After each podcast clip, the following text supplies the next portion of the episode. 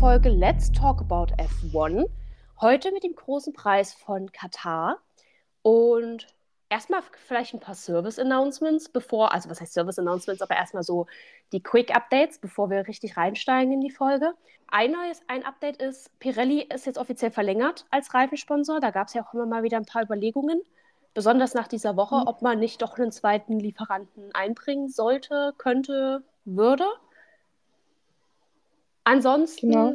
hat Williams auch nochmal announced, dass Logan Sargent jetzt bis Ende der Saison Zeit hat, sich zu beweisen und erst dann eine Entscheidung über ihn gefällt wird. Das heißt, unsere Debatte von, wir denken, er wird noch ausgetauscht, dieses, äh, diese Saison ist offiziell vom Tisch. Wobei das jetzt ja auch wieder ein schwieriges Wochenende war. Gut, Wobei man sagen muss, für das eine kann er was, für das andere kann er nicht. Mhm. Und genau über das möchte ich nämlich eigentlich direkt einsteigen.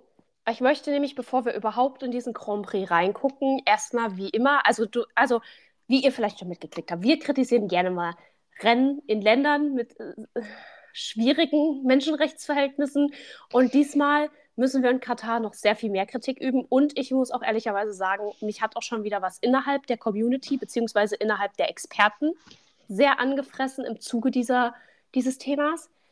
Und ich würde einfach kurz einleiten. Und zwar, ihr könnt euch sicher alle vorstellen, beziehungsweise Leute, die die WM verfolgt haben letztes Jahr, wissen, Katar ist sehr, sehr warm. Selbst im Winter, selbst bei Nacht. Katar ist einfach mega Hitze.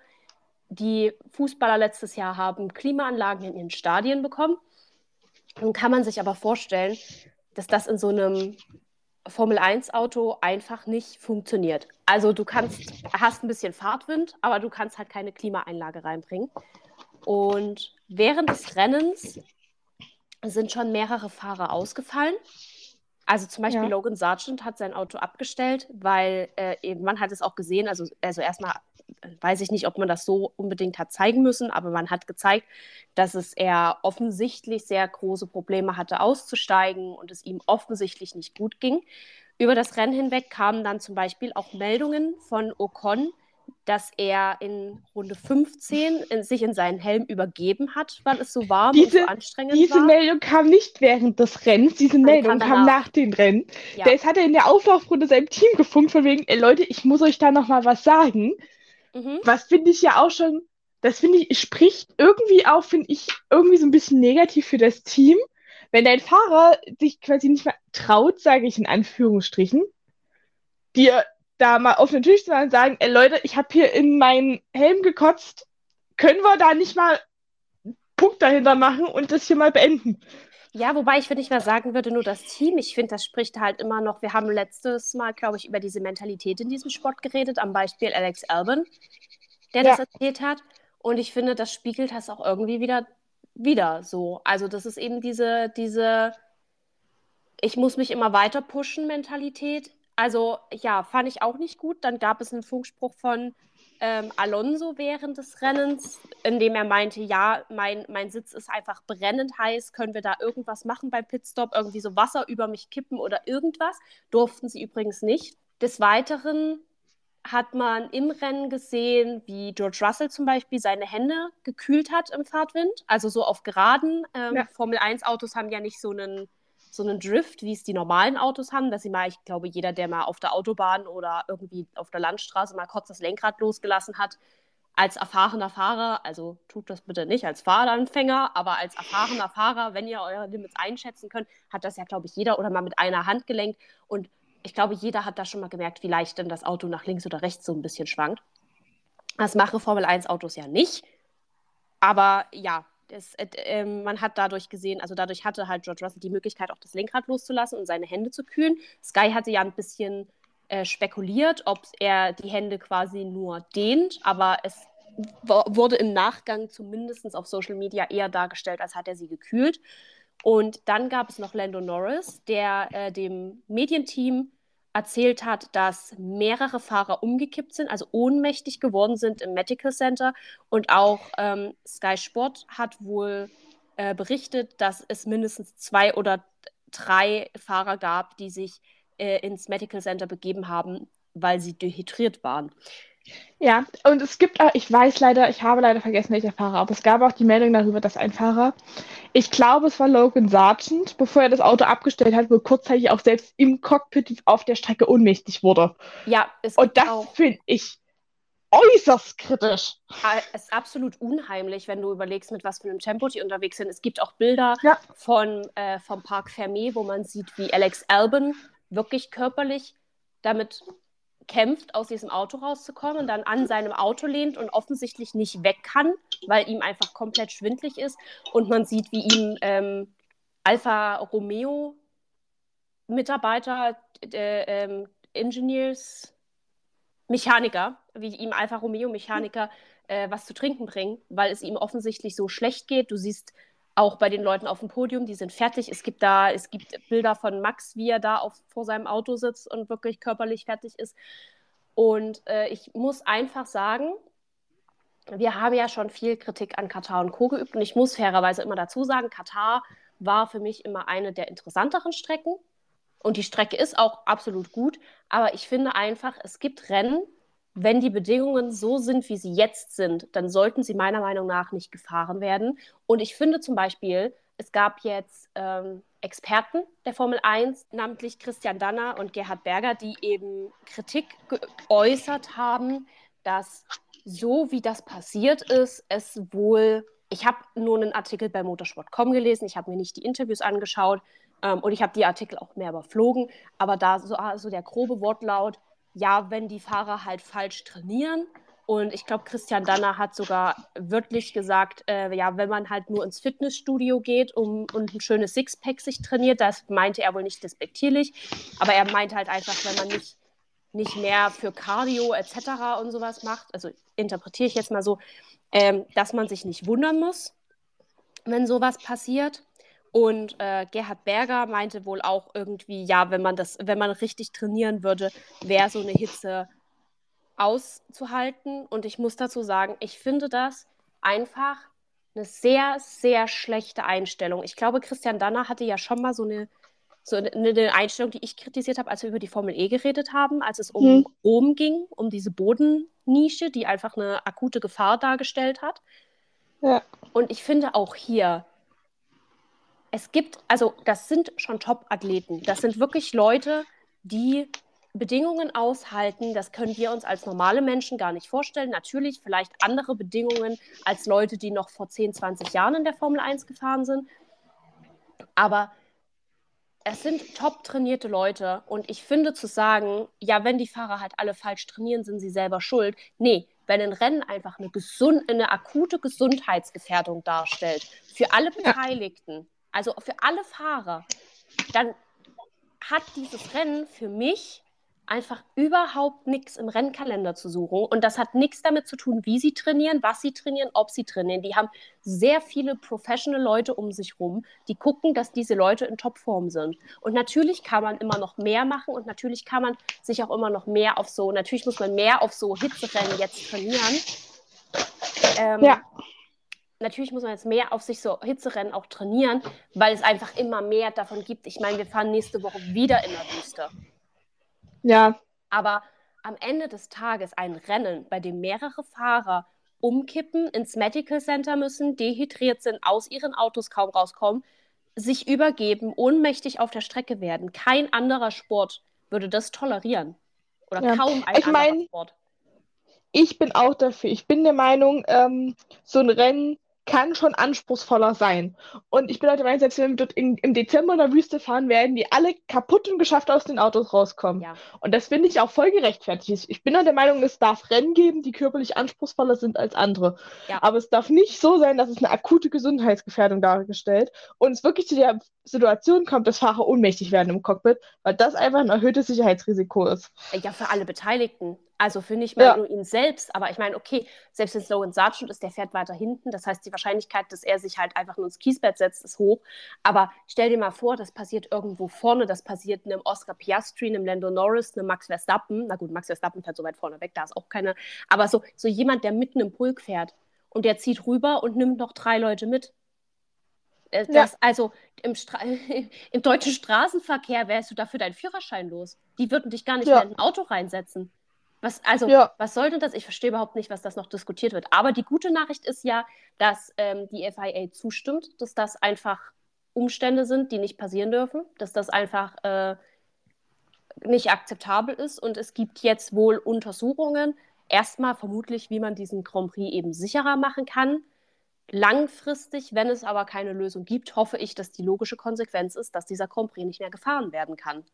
Wobei ich das stark bezweifle, weil sie ja jetzt nach dem Rennen den Vertrag mit Katar um zehn Jahre verlängert haben. Ja, also wie gesagt, deswegen sage ich ja, ich gehe erstmal davon aus, dass man erstmal versuchen wird, das Ding sicherer zu machen. So, weil ja. logisch, man will sich das Geld nicht entgehen lassen, leider, aber ich hoffe wirklich, dass die logische Konsequenz ist, wenn man jetzt über die nächsten paar Jahre, wenn, wenn es wieder zu solchen akuten Vorfällen kommt und es keine Möglichkeit gibt, wie das verhindert werden kann oder sicherer gestaltet werden kann, dann hoffe ich, dass auch bei der FIA oder eben bei der Formel 1 irgendwann die logische Konsequenz ja. kommt, dann können wir das Ding nicht fahren. Weil es kann ja. einfach nicht angehen. Ich, es, es, wird schon sehr viel ignoriert für Profit. Es werden irgendwelche fragwürdigen Menschenrechte ignoriert. Es werden zum Teil Terroranschläge unweit der Rennstrecke ignoriert. Ja. Oder Protestanschläge, ich weiß gar nicht mehr, was es genau war, aber ich erinnere da an, äh, ich glaube, Jeddah vor zwei Jahren. Ja, ich glaube. Ähm, es wird sehr viel ignoriert, aber ich finde einfach, at some point muss auch mal, also spätestens, wenn es zu der Gesundheit deiner Athleten kommt und wenn du schon alles andere moralisch Verwerfliche an diesem Land ignorieren kannst, spätestens, wenn es zur Gesundheit deiner Top-Athleten kommt, also der Leute, auf die dieser Sport aufbaut und ohne die dieser Sport einfach nichts wäre, äh, spätestens dann musst du Konsequenzen ziehen. Und wenn das nicht passiert, ja. also dann frage ich mich wirklich, was, was die Formel 1 noch versucht zu erreichen. Aber wir werden, ja. das, wir werden das sehen. Wir gucken uns die nächsten Jahre an. Um Wobei ich da auch der Meinung bin, also ich, ich meine, man sieht es in der MotoGP. In der MotoGP gibt es eine Fahrergewerkschaft, die sich auch akut hinstellt bei Rennen, die für die Fahrer zu gefährlich sind. Die sagen, wenn ihr das nicht ändert, weigern wir uns als Fahrergewerkschaft überhaupt zu fahren. Und ich finde, sowas müsste es auch für die Formel 1 geben. Ja, wobei ich auch glaube, dass da auch die Teams direkt, also selbst wirklich dahinter sind. Und ich sag mal, wenn so ein, ja, wenn so ein Red Bull, Mercedes irgendwie Stress macht, ich glaube, dann guckst du auch schon eher, weil das sind ja irgendwo die großen Namen, die es tragen im Moment. Also auch Ferrari, McLaren, also so die vier, glaube ich, haben da wirklich viel, ähm, ja. viel Power auch dahinter da was bewirken zu können, wenn die sich zumindest in dem Punkt einig werden können. Und ich glaube, was die Gesundheit der Fahrer angeht, hat kein Team das Ziel, irgendwem zu schaden. So. Und wenn ja. man sich, wenn man sich auch sonst gegenseitig gerne scheitern sieht, aber ich glaube, an, in dem Punkt sind sich da hoffentlich alle einig, dass das vorgeht. Äh, deswegen ja, würde ich sagen, schauen wir mal. Und ich würde mal mit einer positiveren Note weitermachen. Und zwar eine Sache, die ich jetzt gerade eben noch, an die ich gerade noch mal erinnert wurde und wo ich einen sehr schönen Interview-Ausschnitt gesehen habe. Und zwar geht es dabei um Aston Martin. Und ich weiß nicht, ob du es mitgekriegt hast. Ich glaube, das war gar nicht diese Woche, sondern das war jetzt allgemein. Ich hatte das allgemein mal jetzt irgendwie gesehen. Und zwar ging es da um Jessica Hawkins, die mhm. jetzt ihr Testdebüt im Aston Martin gemacht haben. Also Jessica Hawkins ist äh, sehr auch uns gerade in das Social Media von Aston Martin eingebunden. Wenn ihr Aston Martin online verfolgt, habt ihr sie vielleicht schon mal gesehen. Das ist so eine blonde Dame, die äh, viel, wirklich eigentlich auf jedem Social Media Event von Aston Martin springt die rum und die macht auch viel Instagram und TikTok und sowas für das Team. Und die hatte jetzt das Debüt als Testfahrerin, also sie durfte den Aston Martin Test fahren. Und ich glaube, in einem Interview mit Nico Rosberg hat Nico verraten, dass äh, Jessicas Zeiten, die sie wohl gefahren ist, wohl besser waren als die der offiziellen Testfahrer von Aston Martin. Weswegen da auch stark angenommen wird, dass sie, also da, des, weswegen sie jetzt auch zur offiziellen Testfahrerin werden soll. Hm, das ist was nicht ich, schlecht. Was ich sehr schön finde, weil es wieder also ich meine, sie war ja sowieso schon immer sehr präsent mit diesem Team, aber ich finde es natürlich super, wenn Frauen näher an die Formel 1 rankommen, näher sich äh, mehr Chancen kriegen, sich beweisen dürfen. Und ich meine, wenn du wirklich gute Test Testwerte machst, die Wahrscheinlichkeit, dass du dann irgendwann mal als Ersatzfahrer rankommst und vielleicht sogar irgendwann mal in das Team rein darfst, beziehungsweise vielleicht auch als ähm, Testfahrten, also es gibt ja diese Testfahrregel, dass äh, bestimmte, bestimmte Rennen oder bestimmte Anzahl von, von freien Trainings von äh, Testfahrern gefahren werden müssen, Jungfahrern, ja. Testfahrern. Ich glaube, zwei, zwei Trainings pro Auto. Ja, und ich, ich, sag mal, ich sag mal, selbst wenn, sie, selbst wenn sie nur mal irgendwann als Reservefahrer einspringen darf, wir haben ja schon gesehen, also Nick de Vries hat das einen Sitz verschafft. Ja, Liam Lawson. Äh, Liam auch Lawson vermutlich auch. Also doch, doch, das hat Helmut Marko, das ist auch eine andere News. Helmut Marko hat in irgendeinem Interview jetzt über das Wochenende bestätigt, dass Liam Lawson wohl, ich glaube, 24 einen Sitz hat. Oder dass er irgendwann in den Jahren auf jeden Fall, also nächstes oder übernächstes Jahr auf jeden Fall einen festen Sitz hat. Haben soll. Es haben ist soll. immer noch Red Bull. Es ist, es ist, es ist immer noch Helmut Marko. Was Helmut Marko sagt, ist immer noch mal unterschiedlich von dem, was Red Bull sagt. Aber äh, es wird auf jeden Fall, er wird auf jeden Fall geplant. So, und das ist ja, glaube ich, schon mal eine interessante News. Ja, kurz zu dem Thema Liam Lawson noch. Ähm, Danny Rick soll jetzt in Osten wiederkommen, ist mhm. der Stand. Mal schauen. Mal schauen, Ob was dann wird. wirklich oder. Wie da die Genesung ist. Vielleicht kommt er wieder auf dem Pferd. Ja. Aber ja. Allein, ich, vielleicht kommt er auch einfach nur, um sich das nicht zu entgehen lassen. Er fährt zwar nicht, aber er kommt. Ja, das, also das kann ich mir auf jeden Fall vorstellen. Ich glaube, selbst wenn, selbst wenn Danny Rick nicht fahren darf, sehen wir den auf jeden Fall im Paddock, weil Danny Rick und die amerikanischen Rennen, die verstehen sich ja immer gut. Ja. Dann lass uns mal ein bisschen über das Rennwochenende reden. Wir waren ja, man muss ja sagen, unsere, unsere Schauquote dieses Wochenende war ein bisschen stückelig, weil wir beide zusammen im Urlaub waren. Ja. Ähm, deswegen, ich glaube, das erste Qualifying habe ich noch gesehen. Und danach. Ich habe tatsächlich keins gesehen. Ja, doch, das am Freitag habe ich gesehen. Das lief ja Freitagabend. Das habe ich mir noch angeguckt, aber da war, da war ich auch nicht mehr ganz da. Ähm, aber lass uns mal dann vielleicht einfach über das. Steigen wir einfach mit dem Sprintrennen ein. Erstmal ja. muss man dazu sagen, vielleicht noch eine, ein großes Debakel, das es dieses Wochenende gab, und zwar das Reifendebakel. Vielleicht müssen wir das kurz ansprechen, weil man das ja. als Grundlage für das Rennen ganz gut gebrauchen kann. Das Reifendebakel, ähm, Katar ist ein bisschen dafür bekannt, ein sehr großer Reifenfresser zu sein. Das war bereits äh, die letzten Jahre schon ein Problem. Und äh, jetzt hat die FIA nach, also erstmal wurden verschiedene Qualifyings und Co. verschoben, weil das mit den Reifen einfach zu unsicher war. Und es gab dann auch im Rennen eine Regel, dass du auf deinen Reifen nur 18 Runden fahren darfst. Und ja. danach wechseln musstest, was natürlich irgendwie alles, was Reifenstrategie war, komplett obsolet gemacht hat. Ja. Aber, und du, du, und du hattest drei Pflichtboxenstopps. Sonst gibt es ja immer nur diesen einen Pflichtboxenstopp. Diesmal gab es drei. Da, die rechnerisch dadurch bedingt waren, weil du halt nach 18 Runden wechseln musstest und das Korrekt. mathematisch anders nicht möglich war. Korrekt. Dann lass uns mal äh, aufs Sprint Qualifying, ach, auf Sprint Qualifying, aufs Sprintrennen kommen. Ähm, erstmal können wir, können wir zum dritten Sprintrennen sagen: Herzlichen Glückwunsch, Max Verstappen, Sie sind Weltmeister. Schon wieder? Ja. Und ich möchte mal dazu sagen, nachdem ich das, ich habe das äh, Sprintrennen direkt, also einmal abends, da kam das vor dem normalen Rennen nochmal als Wiederholung bei Sky am Dienstag. Und ich muss dir sagen, mhm. ich habe noch nie gesehen, dass sich Jos Verstappen über eine Weltmeisterschaft seines Sohnes freut. Das ist mir wieder aufgefallen. Ich habe noch nie gesehen, wie der Mann sich wirklich aufrichtig freut. Sie hatten ihn nach diesem Sprintrennen im Interview und er war so, er war gelassen, er war jetzt nicht, nicht unzufrieden so, aber er sah jetzt auch nicht glücklich aus, dass sein Sohn gerade seine dritte Weltmeisterschaft geholt hat, ne? Nee.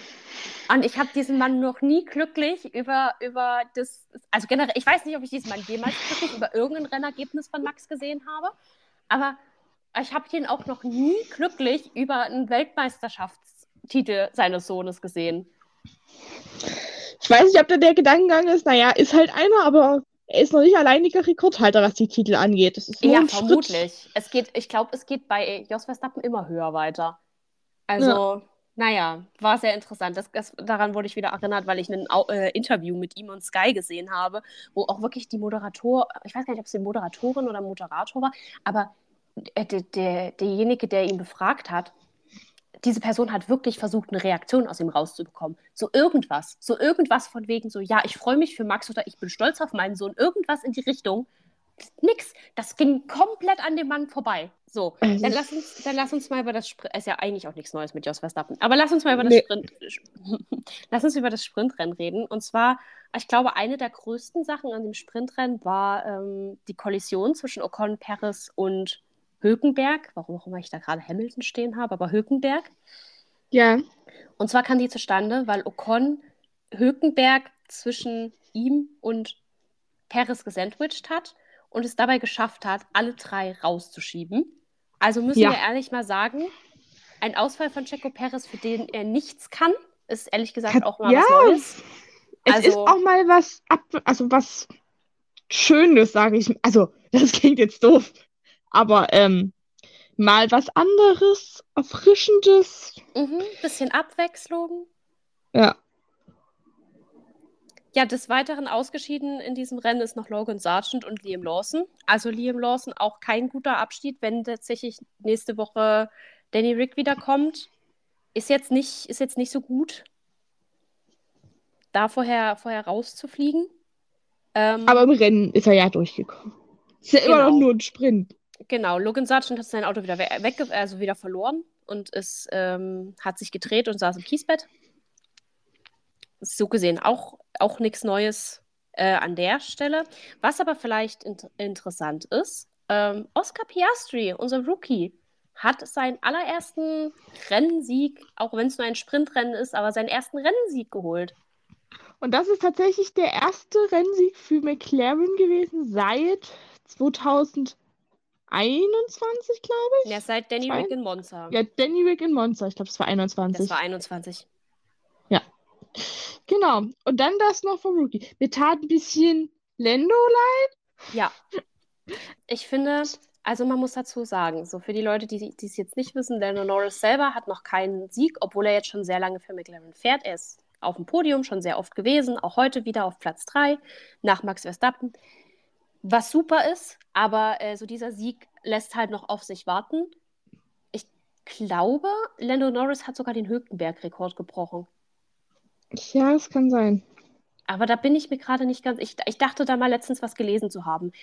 Ähm, aber es ist, es ist natürlich schade und ich finde, es hat sich auch so ein bisschen thematisch bis ins Rennen gezogen. Ja. Also, ähm, um das vielleicht abzuschließen, ansonsten ist, glaube ich, in dem Sprintrennen nicht viel passiert. Also nichts, was nee. mir jetzt noch einfallen würde.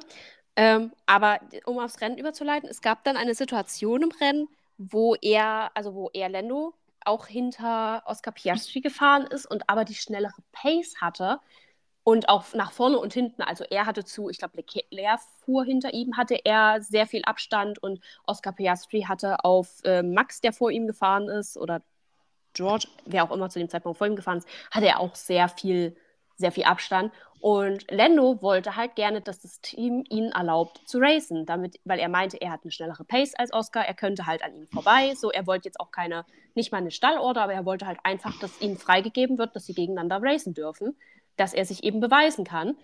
Ähm, und das Team hat das aber abgelehnt und meinte, nee, bitte bringt das Ding einfach nach Hause, fahrt hintereinander. Everything's fine. Und äh, Lando hat eben kritisiert oder angemerkt, dass sie ja eigentlich genug Platz haben, um so ein bisschen gegeneinander fahren zu können. Äh, war sehr interessant zu beobachten. Da, ich finde, da hat man auch ein bisschen gemerkt, dass ihn das ein bisschen unzufrieden gemacht hat, dass er da nicht rein durfte, dass er da nicht racen durfte. Und ich fand, also, also die Sky-Moderatoren haben es nicht verstanden. Ich fand es auch ein bisschen, ja, keine Ahnung, gibt es ihn halt frei. So was soll passieren. Am Ende ja. des Tages. Lass, lass sie ein bisschen gegeneinander fahren. Die werden schon beide genug Hirn im Kopf haben, dass sie sich nicht rausschießen. Apropos Hirn im Kopf haben, sich nicht rauszuschießen. Weißt du, wer es geschafft hat, sich mal gegenseitig rauszuschießen? Ja, die Mercedes-Jungs. Mhm, mhm. Also es tat mir weh, obwohl es ich sag, das klingt doof, wenn ich sage, nur Hamilton war der rausgeflogen. Da spricht der George Russell-Fan aus dir. Ja, genau. Aber ich muss sagen, also zuerst hat ja auch Hamilton viel gemeckert, von wegen, he pushed me off the track und so. Mhm. Aber was ich ihm ja zugestehen muss, ähm, und was ich ihm hoch anrechnen muss, dass er im Nachhinein gesagt hat, hier, ich habe mir die Bilder nochmal angeguckt und es war doch meine Schuld. Ja, es war ja aber auch wirklich unleugbar seine Schuld. Ich glaube, das ist halt einfach der Moment. Hm, du hast als Fahrer natürlich nur begrenzt Übersicht, was passiert gerade. So, ja. Du siehst ja auch in deinem Auto gar nicht mal so viel. Und äh, wenn du dann einfach nur merkst, du drehst dich raus, gehst du natürlich erstmal irgendwie davon aus, dass dein Teamkamera, also dass, dass der vor dir dich halt irgendwie gepusht hat. Und natürlich, jeder Fahrer wird erstmal schreien, hm, nee, der andere ist schuld. Jeder. Ja. So. Am Ende des Tages ähm, ist die Situation wie folgende gew äh, gewesen, ähm, dass Lewis quasi nach vorne gefahren ist. Äh, Russell ist, glaube ich, neben Max gefahren. Ja. Max, es war Max.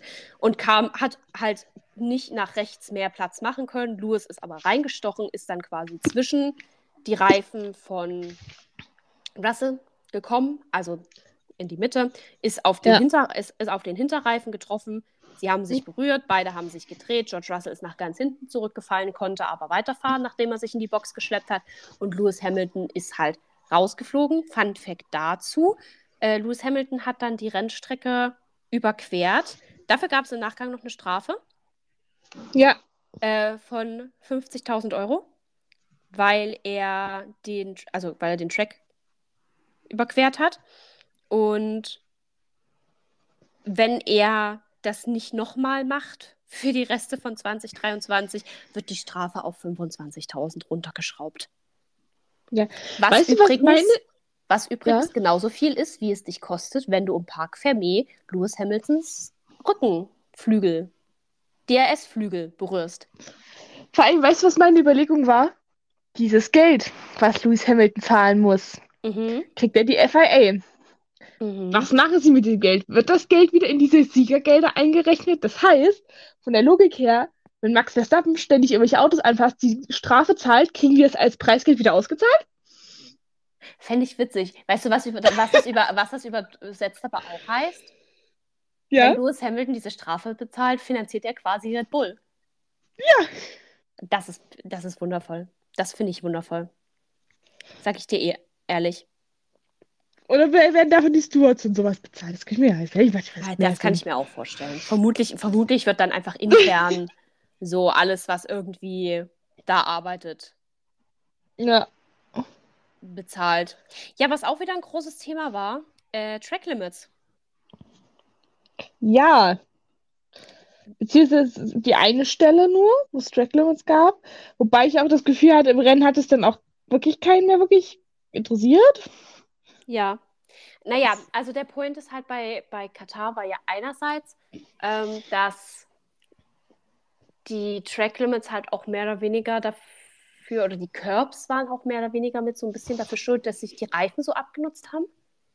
Ja. Deswegen, da man sehr pingelig mit Track Limits war, ich glaube, Sky hat eine Liste geführt mit Track Limits. Ja. Mit, mit Track Limits und mit Boxenstopps. Ich habe es nicht ganz durchgeblickt, aber auf jeden Fall, es gab Track, eine Liste. Track Limits. Es gab eine Liste, es gab auch ein paar Verwarnungen, aber es war irgendwie schon wieder dieses ganze, ganze Rennen über dieses Thema Track Limits.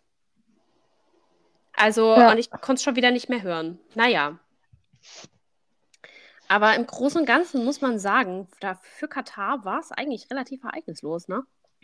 Das stimmt. Also das Sprintrennen war recht interessant und spannend. Aber ich glaube, wie gesagt, durch diese Rennlänge und dass die Fahrer alle ähm, nicht ganz auf, die, auf der Höhe ihrer körperlichen Kräfte waren, hm. hat, haben die, glaube ich, auch nicht so gefeitet, wie ja, vielleicht auch, möglich gewesen wäre. Ich habe auch gerade, weil eigentlich überholen ging ja ganz gut. Das hat man gerade am Anfang des Rennens ja noch gesehen. Was man vielleicht auch noch erwähnen muss, weil ich gerade mal in die Ergebnisliste schaue, Carlos Sainz konnte nicht antreten. Das hab, genau. haben wir, glaube ich, dadurch, dass wir es wiederholt, also die Wiederholung geguckt haben, gar nicht so sehr mitgekriegt. Aber Carlos Sainz konnte nicht antreten, weil er ein Leck in der Benzinpumpe hatte. War das ja, irgendein Schlauch? Ja, irgendwas war kaputt. Irgendwas war kaputt, wie immer. Ja, ansonsten muss man sagen, ähm, Lewis Hamilton competet jetzt für Platz 2 in der Weltmeisterschaft. Und ja. wir haben, glaube ich, mal drauf geguckt und festgestellt, dass er eigentlich gar nicht so schlechte Chancen hat. Nee, ich, ich glaube, momentan liegt der 30 Punkte hinter Perez. An mhm. dem Abstand hat sich auch nichts geändert, dadurch, dass ja beide rausgeflogen. Nee, Perez ist nicht. Nee, Lewis ist rausgeflogen und Perez ist auf Platz 10 geendet. Ja, also auch kein großartiges Wochenende. Ich glaube, Luis hat im Sprintrennen zwei Punkte geholt oder einen Punkt. Also es hat sich an dem Abstand nicht viel geändert. Ja, wobei man ja sagen muss, für, bei Paris muss man jetzt ja mal schützend sagen, dafür, dass er im, also im Sprintrennen rausgeflogen ist und quasi das Auto vermutlich vielleicht auch noch ein bisschen am Haken war, immerhin noch Punkte. Das heißt ja, ja und dafür, was. dass er aus der Boxengasse gestartet ist. Mhm. Apropos Punkte. Mir ist auch noch eine äh, skurrile Sache eingefallen, über die wir reden müssen. Mir sind zwei Sachen eingefallen, über die wir noch reden können.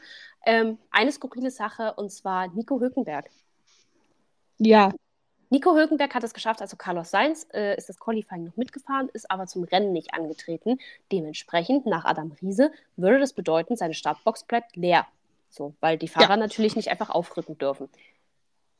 Nico Hülkenberg, der dahinter gestartet wäre oder in der nächsten Startbox gestartet, wusste das theoretisch ähm, und hat dann aber festgestellt, also erstmal habe ich dazu zwei Fragen. Erstmal, er hat das anscheinend in der, im Eifer des Gefechts komplett vergessen und stand dann in Carlos Sainz Startbox, wo ich dachte, das ist schon blöd, aber ehrlicherweise muss ich sagen, hätte mir passieren können. Ja, nein, du fährst halt einfach durch. Ja, aber die zweite Frage, die ich hatte, es geht doch da immer einer mit seiner grünen Schwenkeflagge durch. Und das frage ich mich jetzt schon öfter. Weil wir ja diese ja. Startbox-Sachen dieses Jahr sehr oft hatten. Es geht doch dort einer mit seiner grünen Schwenkeflagge durch, ob alle stehen. Und richtig stehen vor allem. Hm. Was genau ist seine Aufgabe? Weil ich habe das Gefühl, ob die einfach ich... nur stehen oder ob, ob die richtig stehen. Weil es wurde immer gesagt, dass, die, dass der überprüft, ob die alle okay stehen. Ich glaube, es geht nur darum, dass die stehen und ähm, dass alles sie alle okay sind. Ich weiß, dass äh, eine MotoGP so, der geht durch und sobald ein Fahrer seine Hand hebt, ist das quasi das Zeichen für den, dass der nicht schwenkt, weil dann gibt es irgendein technisches Problem, irgendwas. Mhm. Ähm, und ich glaube, da geht es in der ersten Linie darum, dass sie steht, weil ich glaube, es wäre auch problematisch, wenn man sagt, da steht einer falsch, ihr müsst jetzt alle noch eine Runde, noch eine äh, Warm-up, Formation Lab fahren, weil ich glaube, dann würden die Teams einfach diskutieren, weil der hat ja falsch gestanden, jetzt fehlt uns eine Runde mehr Reifenabtrieb und unser Auto und Benzin und hm, weißt du? Okay, ich meine, technisch könnte man dann einfach sagen, für jede zusätzliche Formation Lab wird einfach das Rennen eine Runde kürzer. Aber. Ja, das, da würde man auch rumdiskutieren. Wir ja, aber wer, aber wer ist denn schlimm? Die Hälfte der Zeit passiert doch dann sowieso nichts mehr, bis auf die ersten fünf und die letzten fünf.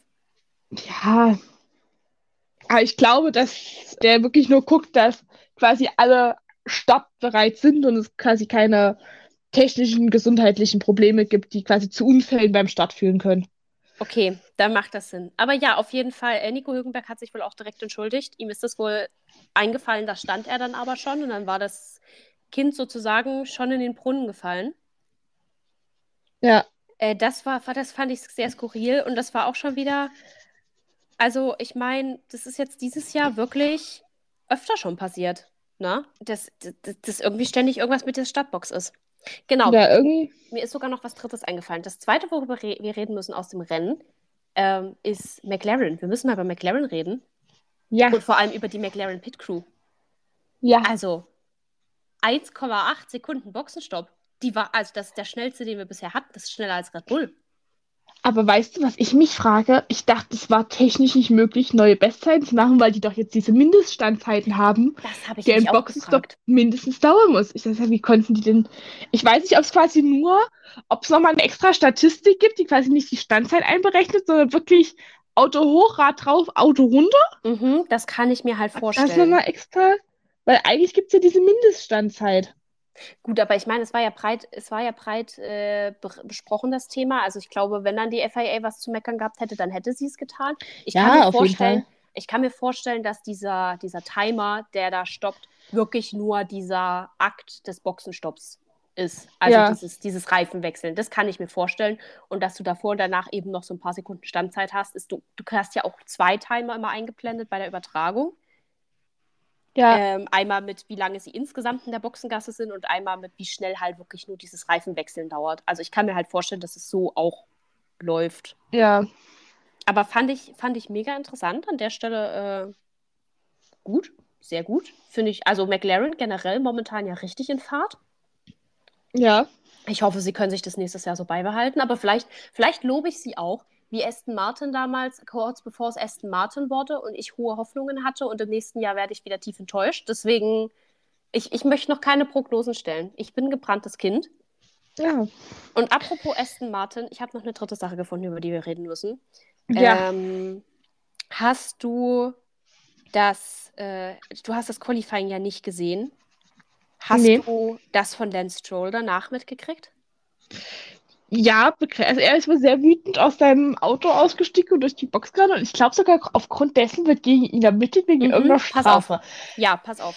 Und zwar, es ging los, er hatte halt eine schlechte eine schlechte Leistung, ähm, hat ähm, ist beim Reinfahren hat er erstmal sein Lenkrad aus dem Auto geschmissen. Da waren schon so, oh, das ist so teuer. Da dachte ich so, okay, aber Max Verstappen Classic, honestly. Also wir wollten unseren Podcast ursprünglich mal das fliegende Lenkrad nennen, darauf anspielen, dass eine meiner Lieblingsszenen ist, wie Max Verstappen frustriert sein Lenkrad aus dem Auto schmeißt. Ja. In irgendeinem italienischen Grand Prix. In allen italienischen Grand Prix. In allen italienischen Grand Prix. Ähm, so, also ich habe immer noch, ich muss immer noch sagen, wenn es möglich wäre, sich GIFs tätowieren zu lassen, das würde ich mir tätowieren lassen, weil ich diesen Moment einfach sehr tief in mir drin gefühlt habe. Das ist eben auch bei Lance Stroll passiert. Das war aber noch so das harmlosere, weil am Ende des Tages, ich meine, die haben ja zwei oder drei Lenkräder, selbst wenn da was kaputt geht, sie haben einen Ersatz, sie werden es überleben und es ist immer noch Papa Strolls Team, noch, da können wir auch gleich drüber reden. Was dann allerdings die Sache war, die sehr viel Kritik geübt hat, ist, dass Lance Stroll ausgestiegen ist und ähm, sein Physiotherapeut, ähm, ich habe in dem Artikel, ich habe jetzt gerade einen Artikel von Motorsportmagazin.com auf, vom 11.10. Ähm, da äh, wird quasi beschrieben, für die enttäuschende Leistung im Qualifying musste am Ende Physiotherapeut Henry Howe herhalten. Ähm, und das bedeutet, das hat man auch gesehen auf Videoaufnahmen, wie er eben diesen, diesen ähm, Fitnesstrainer, diesen Physiotherapeuten im Vorbeistürmen schon nicht unsanft zur Seite geschubst hat. Es, mhm. Du hast jetzt nicht gesehen, also jetzt der Trainer oder so hat sich jetzt nicht äh, beschwert oder so, aber es gab natürlich gerade von Fans und äh, in den sozialen Medien sehr viel Kritik, weil ich meine, das macht man einfach nicht. Also egal wie ja. du bist, du kannst es gerne, ich finde, du kannst es an Sachgegenständen auslassen, auch wenn es natürlich kacke für dein Team ist, aber wenn deinem Vater das Team gehört, ist es vielleicht nochmal was anderes. Äh, du kannst dich an Sachgegenständen meiner Meinung auslassen. Du kannst von mir aus die Wand boxen, wenn du dich danach fühlst. D gegen Menschen ist halt uncool. Und in dem Artikel steht noch, Grund für die Ermittlung ist nicht nur der Schubser gegen Hau. Nachdem Stroll bereits in der Box sichtlich die Fassung verloren hatte, benahm er sich auch im anschließend verpflichtenden TV-Interview nicht gerade auf die feine englische Art. Mit weniger als zehn Antworten, äh, mit zehn, weniger als zehn Worten antwortet Stroll auf drei Fragen und das mit Ausdrücken, die nicht im Fernsehen gezeigt werden konnten. Doch damit soll man sich bei der FIA bereits abgefunden haben. Ermittlungen dagegen würden an der Realität vorbeigehen. Schwerer hingegen ja. die Vorwürfe der körperlichen Gewalt gegen den eigenen Physio, auch das Wegwerfen des Lenkrads. Das schaut man sich genauer an, weil es dabei möglicherweise zu einer Gefährdung kam. Also logischerweise, weil da stehen halt, ähm, da stehen halt Leute ringsrum. So. Also es ist nicht wie Max, der das Ding einfach nur ins Kiesbett schmeißt, wo halt niemand ringsrum steht, sondern da standen halt die Mechaniker, die das Auto gerade in die Box geschoben haben, die du halt theoretisch damit hättest treffen können. Also wie gesagt, an ja. sich Gegenstandsschaden ist scheißegal, wenn du halt eine andere Person ähm, verletzt, ist halt Kacke. Und dazu haben sie dann hier gemutmaßt, ob was es für Strafen geben könnte. Einen solchen Vergleich, einen vergleichbaren Vorfall gab es zuletzt im Jahre 2018, als Max Verstappen im Fahrerlager beim Großen Preis von Brasilien Esteban Ocon schubste. Finde ich auch inzwischen, hat man das komplett vergessen, aber das ist passiert. Hier wurde der dreimalige Weltmeister zu zwei Tagen gemeinnütziger Arbeit in der Formel 1 verdonnert. Bei der Bestrafung berief sich die FIA auf folgenden Artikel 12.2.1.c des internationalen Sportgesetzbuch jedes Fehlverhalten oder jede Handlung, die den Interessen des Wettbewerbs oder des Motorsports im Allgemeinen schadet. Stroll könnte möglicherweise das Gleiche drohen. Also die FIA könnte Lance Stroll tatsächlich zu Sozialstunden verknacken. Weiß ich jetzt. Also ist das so zielführend, ist die Frage. Ich meine, ich finde schon, ich finde schon, dass man, also Stroll hat jetzt wohl schon wieder ein bisschen die Wogen geklettet und es wäre wohl teamintern alles okay und auch Mike Krack hat ihn wohl sehr in Schutz genommen. Aber ich finde schon, wenn du so ein, ich meine jetzt die Interviewsituation, okay, komm, am Arsch, ne? Wenn er ein bisschen unfreundlich in Interviews ist, macht ihn ich halt nicht sympathisch, aber es schadet niemanden. Aber ich ja, aber so, ich finde, das gehört auch irgendwo dazu. Also, ja. ich finde es auch irgendwie falsch zu sagen. Und wenn der dann halt mal ein bisschen im Interview flucht, mein Gott, gibt es auch ja, Schlimmeres. mir geht es mir halt tatsächlich darum, dass du dich trotzdem, egal wie frustriert du von dem Sport bist, dass du nicht andere Menschen schlecht behandeln darfst. Deswegen so. Ja. Also jemanden wirklich schubsen und das sah schon nicht sanft aus. So, ich habe also ich habe die Videoausschnitte gesehen. Ähm, ich meine, ich gehe jetzt mal davon aus, so es ist nichts passiert, sonst wäre das, glaube ich, vielleicht auch vom Team her ein größeres Thema. Aber erstmal so dieses Lenkrad zu schmeißen, wenn dort Leute stehen könnten. Und ich meine, die Dinger sind ja auch nicht mega, also so, du kannst immer noch jemanden am Kopf treffen, weil die Mechaniker ja auch so vorgebeugt laufen, wenn sie das Auto schieben. Wie man halt was schiebt, was halt niedriger ist als du. Und dann auch einfach jemanden, der dir eigentlich so nahe steht und der da ist, dir zu helfen, äh, so schlecht zu behandeln. Ich finde es schon nicht, also ich meine, ganz ehrlich, wenn Max Verstappen da Sozialstunden für gekriegt hat, für einmal Esteban Ocon schubsen, finde ich, kann Lance Stroll auch ein paar Sozialstunden kriegen für einmal, ja. äh, für einmal Physiotherapeut schubsen. Ich glaube nicht, dass ihm das irgendwie schadet, in irgendeiner nee. Form und Weise. Und es ist einfach konsequent. So. Zu ja. sagen, so Personenschäden akzeptieren wir nicht, so ein Benehmen akzeptieren wir nicht, andere Personen zu verletzen ist nicht in Ordnung. Du kannst also, wie gesagt, das mit diesem Lenkrad, finde ich, ist eine teaminterne Sache. Also erstmal, dass er das nur geschmissen hat. Der Sachschaden ist eine teaminterne Sache. Was da passiert, geht uns nicht. Also, das ist nicht mein Bier. So, es wurde jetzt auch niemand getroffen, deswegen würde ich das mal so ein bisschen ausklammern. Aber ich finde, für so eine komische Schubsaktion, die halt einfach unfassbar unnötig ist, also selbst wenn du frustriert bist, das ist ja kein, das ist ja kein Teenager, der seine Emotionen mal nicht unter Kontrolle hat. Das ist ein erwachsener Mann. So. Ja. Ich meine, wir haben alle mal unsere Kon äh, Emotionen nicht unter Kontrolle, aber dann schrei halt. So. Ja. Dann schubs halt nicht oder schlag eine Wand von mir aus. Aber schmeiß deinen Helm auf den Boden. I don't care. Aber schubst nicht andere Leute durch die Gegend. Das ist einfach charakterlich auch einfach keine gute, kein gutes Licht, in das du dich da gerade stellst. Und dementsprechend, ich finde Sozialstunden für Lance Stroll absolut okay. Ich glaube, Geldstrafen ja. fände ich unnötig, aber Sozialstunden, gebt, gebt ihm ein bisschen soziale Arbeit, ist auch in Ordnung. Ja. Und weil wir gerade beim Thema waren, ist es noch Papa Strolls ähm, Team. Es sind jetzt vor und über das Wochenende hinweg Gerüchte aufgekommen, dass wohl Lawrence Stroll sein Team Aston Martin an irgendeinen Saudi verkaufen soll. Und ich habe, also ich meine, es ist ja jetzt, also dass Lance Stroll ein Pay Driver ist, ist ja nichts Neues, ne? Das wissen wir, glaube ich. Dass der hauptsächlich ja. seinen Sitz so lange behalten hat bei Papa Stroll. Und an sich, die letzten, über die letzten Jahre hätte ich gesagt, nee, Lance Stroll hat sich auch irgendwie gemacht. Ich sehe schon irgendwo, dass er seinen Platz behalten könnte nach diesem Jahr, ich glaube, wenn Papa Stroll dieses, äh, dieses, dieses ähm, Team jetzt verkaufen würde, ich glaube, Lance Stroll würde nicht mehr lange fahren. Ja, also, ich würde sagen, es kommt drauf an. Ja. Es kommt drauf an, an wen er dieses Team verkauft. Und wenn er das an irgendeinen Saudi verkauft, kann ich mir vorstellen, dass der Saudi trotzdem gut mit Papa Stroll zusammenarbeitet und mhm. es da irgendeine Klausel im Vertrag gibt. Das stimmt, da habe ich noch nicht dran gedacht. Aber ich glaube, wenn es jetzt wirklich jemand ist, der vielleicht nicht gut mit Papa Stroll, das heißt nicht gut ist, aber halt einfach keine, keine Connection zu Papa Stroll hat und jetzt nicht so eine Klausel haben möchte. Ich meine, sie haben momentan einen Fernando Alonso, der jetzt sich ja auch in diesem äh, Team ziemlich wohlfühlt. Mhm. Habe ich das Gefühl. Also ich habe jetzt von Fernando noch nichts gehört, dass er irgendwie plant zu wechseln. Ähm, ich auch nicht scheint auch, er fährt ja auch gute Ergebnisse ein. Also auch dieses Wochenende wieder war Fernando Alonso eigentlich nicht schlecht dabei. Nee. Ähm, dementsprechend würde ich mal sagen, also wenn ich jetzt das Team kaufen würde, würde ich ja dann doch eher überlegen, einen Fernando Alonso zu behalten und vielleicht noch einen neuen Fahrer reinzusetzen, um mal ein bisschen mehr Schwung in die Bude zu bringen. Weil ja. Lance Stroll einfach die letzten Wochen war jetzt nicht so. Nicht so ja. überragend. Das stimmt. Aber die Frage ist ähm, auch, du musst halt sagen, selbst wenn du das Team verkaufst, bringt Stroll trotzdem Geld mit. Ja. Und es ist die Frage, je nachdem, wer das Team kauft, bis, ob der auf das Geld angewiesen ist. Ähm, weil du musst bedenken, wenn du einen anderen Fahrer reinsetzt, hast du das Gefahr, dass du jemanden reinsetzt, der dich nur Geld kostet, dir keins, aber keins einbringt. Mhm. Das ist, das Und ich ist... muss sagen, für den Pay-Driver ist Stroll jetzt auch nicht so schlecht. Das stimmt.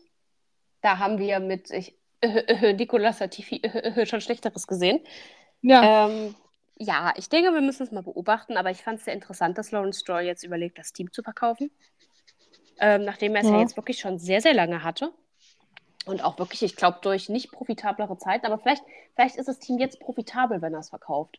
Weil ich momentan ja. fahren sie ja ganz gute Ergebnisse ein. Vielleicht kann er es jetzt teurer verkaufen, als er es angekauft hat. Das kann ich mir gut vorstellen. Was, was durchaus Sinn machen würde. Na gut, also wenn dir jetzt kein akutes Thema mehr einfällt, würde ich mal sagen, wir kommen noch zu unseren Awards. Ja. Wally, wer ist dein Ge Gewinner des Rennens? Oder des mein, Gewin mein Gewinner des Rennens ist George Russell. Aha. Weil ich finde, es gehört schon viel dazu, von einem Crash am Anfang und hinter dem Feld herfahren auf Platz 4 zu fahren. Ja. Mein Gewinner des Rennens ist Oscar Piastri. Ja. Äh, weil erstes Podium als äh, in seiner Rookie-Season. Ich meine, mit einem Auto, das am Anfang des Jahres mal gar nicht so verheißungsvoll aussah. Ja. Und auch, ähm, ich glaube, im Rennen dann ja wieder auf dem Podium, also im Hauptrennen. Zusammen ja. mit, mit äh, Lando Norris. Apropos, Lando Norris hatte ein bisschen Startschwierigkeiten mit seiner Flaschenfontäne diesmal. Irgend, äh, irgendeiner ja. hat wohl gar nicht ja. funktioniert. Hab ich gesehen. Sah sehr witzig aus. Aber immerhin hat er keinen Pokal kaputt gemacht. Ja, das stimmt. Aber nehmen, hast, du, hast du die Szene gesehen aus diesem Cooldown-Room, wo, wo Lando, wo Lando zu Max meinte, ja, ja, ich kann auch deine Trophäe wieder kaputt machen und ihm das so angeboten hat? ja, ich muss gerade an eine andere Szene denken, weil ähm, sie haben im Cooldown-Room auch über den Mercedes-Crash gesprochen und ähm, da meinte dann Oscar Piastri quasi, okay, thank you Mercedes. Also so danke Mercedes, weil ja nur dadurch, dass halt Hamilton Russell mit rausgeschossen hat, waren die ja beide vorne nicht mehr mit dabei. Ja. Und er dadurch halt vermutlich da geendet ist, wo er, oder näher an dem dran war, wo er dran war, ne? Ja. So, fand ich auch sehr witzig, hat auch sehr viel Humor bewiesen. So, wer ist dein Verlierer des Wochenendes? Mein Verlierer des Wochenendes ist Esteban Ocon für diesen Crash im Rennen. Mhm. Der einfach unnötig war, meiner Meinung nach. Ja.